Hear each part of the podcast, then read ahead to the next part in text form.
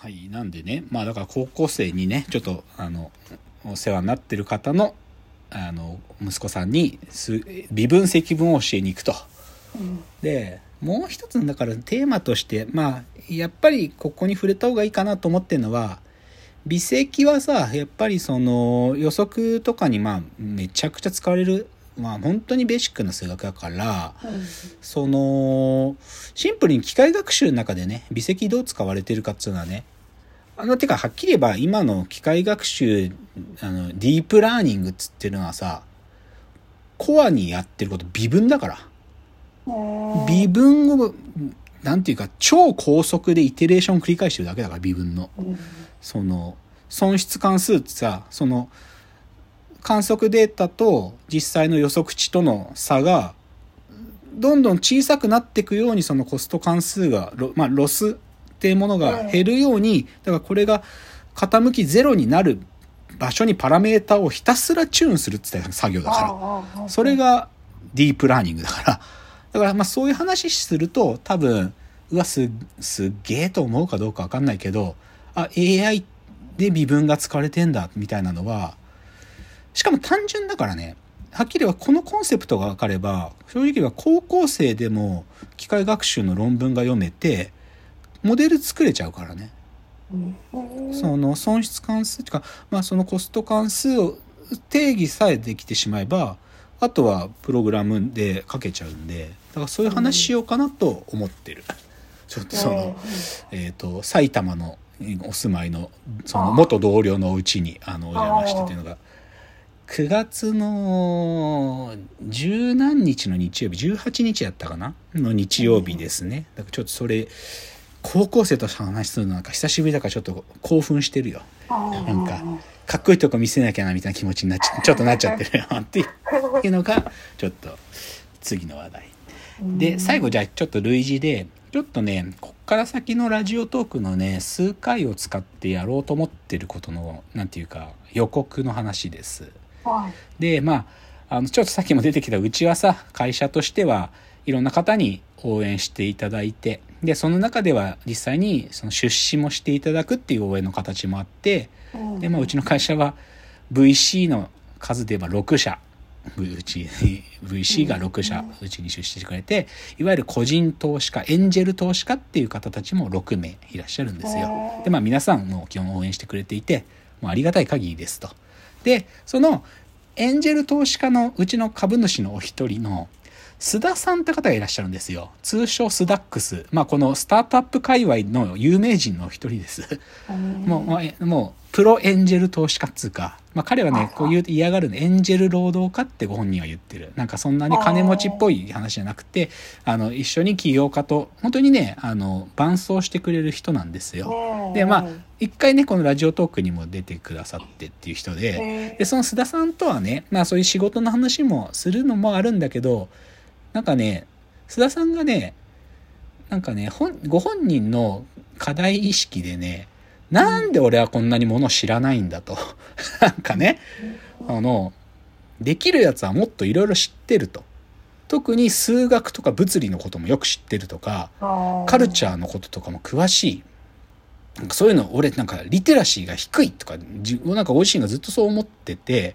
僕としゃ喋るとき、竹之内さんが知ってることを教えてっていう話になるんです。かてかそういうのでよくやるんですよ。で、なんか、今来てる作品はこれだとかだけじゃなくて、数学はここから勉強するといろんなことがわかるとか、そういうことをね、毎度やるんです。毎度というか、須田さんが定期的になんか、まあ僕と喋る機会をそうやって作ってくれてるんだけど、それの、今週の火曜日の朝にね、久しぶりにそれやって、やったの。なんかまた須田さんが、この半年、一年ぐらいで読んだ本のい一覧というのを僕に画像で送りつけてくるんだけど、これどうだろう？これ読んだんだけどどうだろうとか、これ読んだけどからきしわかんないから、これどういう意味かちょっと言教えてとか、そういうのが来るわけ。で、まあそれでまあいつものように喋ってて、ああ、数学、そうっすね。なんか、ここまでやったら次はこういうの読んでみたらどうです？とかね。なんかね。うん。集合論はなんとなく分かってきたんだったらじゃあちょっと次は位相の本とかですかね？とかね。うん。うん。とかね、まあそういうことを言うんですよ。とかね、物理で。いやなんかもう、今のプリンストンの一番イケてる奴らは何をやってんだとかね聞いてくるから、あーいや、だからこういう学者がいて、こいつがやってることは一応世界中の奴は見てますよとかね。なんかそういうことを言ったりするんですよ。で、そ、で、その中で須田さんがね、なんか素朴に思ったんだろうね。なんか、まあさ、別に僕それ自分の知識が何があるってことを自慢する気もさらさらなくてさどっちかというと、マジで研究してた人のベーシックなのってどっちかというと僕は標準だと思うのマジで。でどっちかというと研究対象が少し学際的だったからいろんなものが目に入ってるので抑えてるものは多いと思うけどなんていうか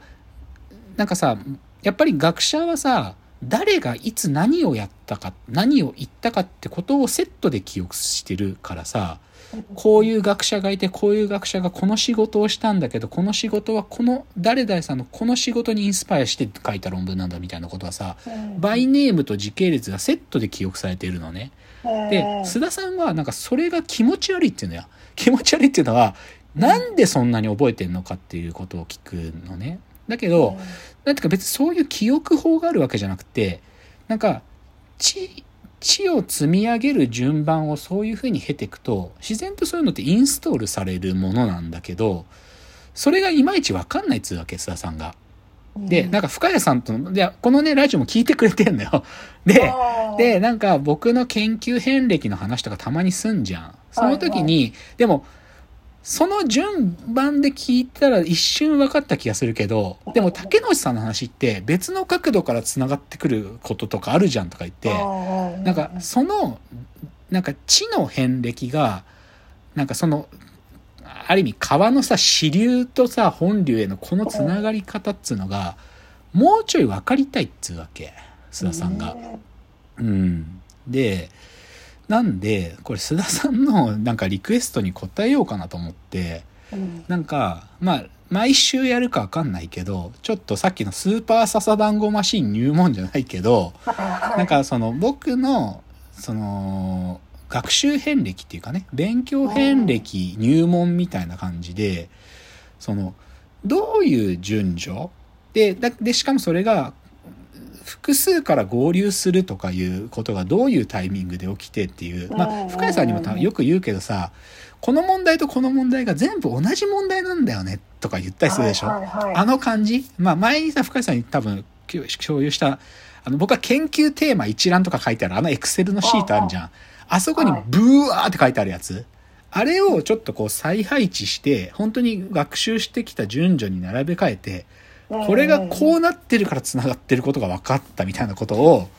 ちょっと言をやろうかなと思って。っていうので、ちょっと今日ね、180回で、本当は AI スペシャルで、なんか話さなきゃっていうのは分かってたんだけど、ちょっと準備ができなくて、しかも今日 AI について触れたのって、高校生に微積を教えるときに AI の話との関係の話するぐらいしか言えてないから、ちょっとなんかね、あの、ちょっと本当は180回で、一発でできたらいいけど、多分でもこれ一発では無理なんで、この180回から190回ぐらいまでの間で、ちょっとこう、ポロポロと、この、竹之内の勉強遍歴入門、第1章、第2章みたいな、なんかそれを、ちょっと、いや、まあ、そのね、うちの株主の須田さん、スダックス、通称スダックスからのリクエストもあったんで、ちょっとそれをやろうかなっていうことがちょっと予告でした。うん。っていうのでちょっと、うじゃうじゃ今日は喋りましたよ。うじゃうじゃね。うじゃうじゃ。なんかね、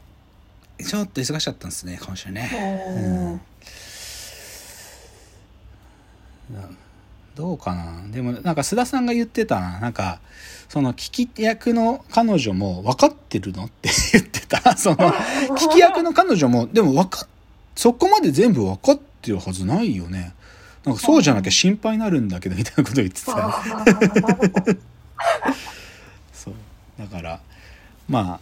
ちょっとそういうことをね、やろうかなと思ってますかね。ちょっと、うんだから本当は180回でバッチリやした AI スペシャル回とか科学の話ができたらよかったんだけどちょっとできなかったしたまたま火曜日にそういうあのうちの株主の須田さんからのリクエストもあったんでう。んあのそういうのをちょっと何回かに分けてやろうかなと思いますね。そうそう。なんかい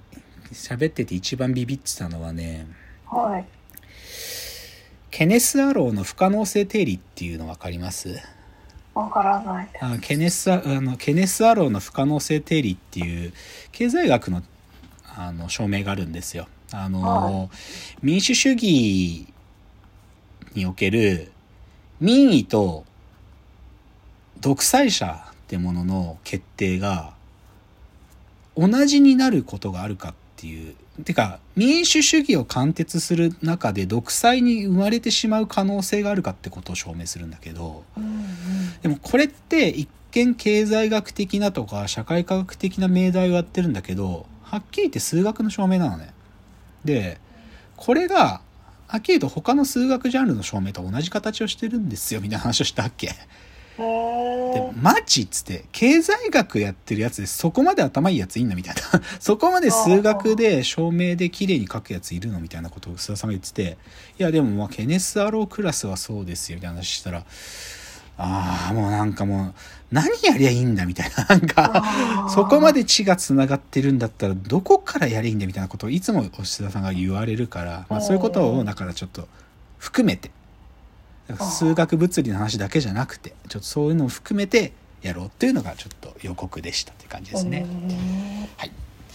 じゃあまあまた今日の感想はまあ今日はよもやま話ですからね皆さんもなんかこう夏の終わりになんかこれがっていうご報告あったらぜひフォームから教えていただけたら嬉しいです。ということでお別れの時間がやってまいりました。わーわー言っております。